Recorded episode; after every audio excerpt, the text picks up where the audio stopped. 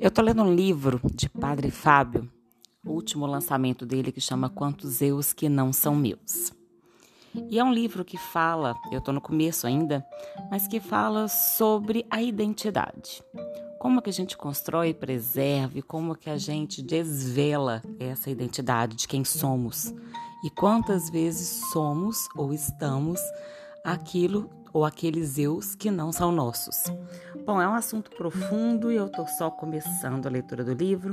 Eu ainda tenho muito a caminhar e também a refletir sobre isso. Mas o que eu queria trazer hoje é uma reflexão sobre a escolha. Que quando somos pequenos e crianças ainda, a gente acaba sendo sujeito às escolhas das outras pessoas.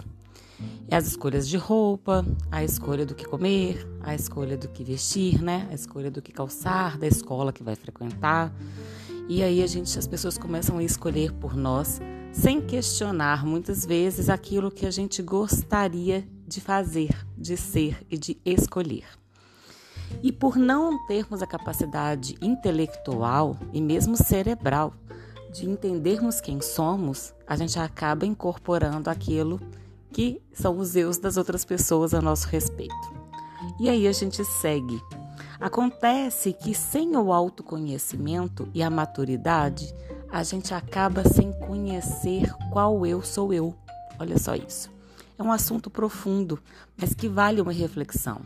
Você já parou para pensar se as escolhas que você tem feito estão reproduzindo as escolhas que fizeram por você aquilo que disseram a seu respeito, que falaram sobre as suas habilidades ou por quais caminhos você deveria seguir.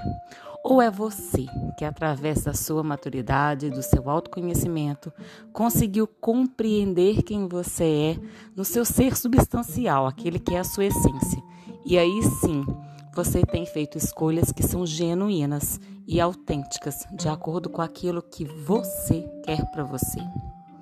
Isso é só uma reflexão e, na verdade, uma provocação para que você entenda o poder desse autoconhecimento de se conhecer.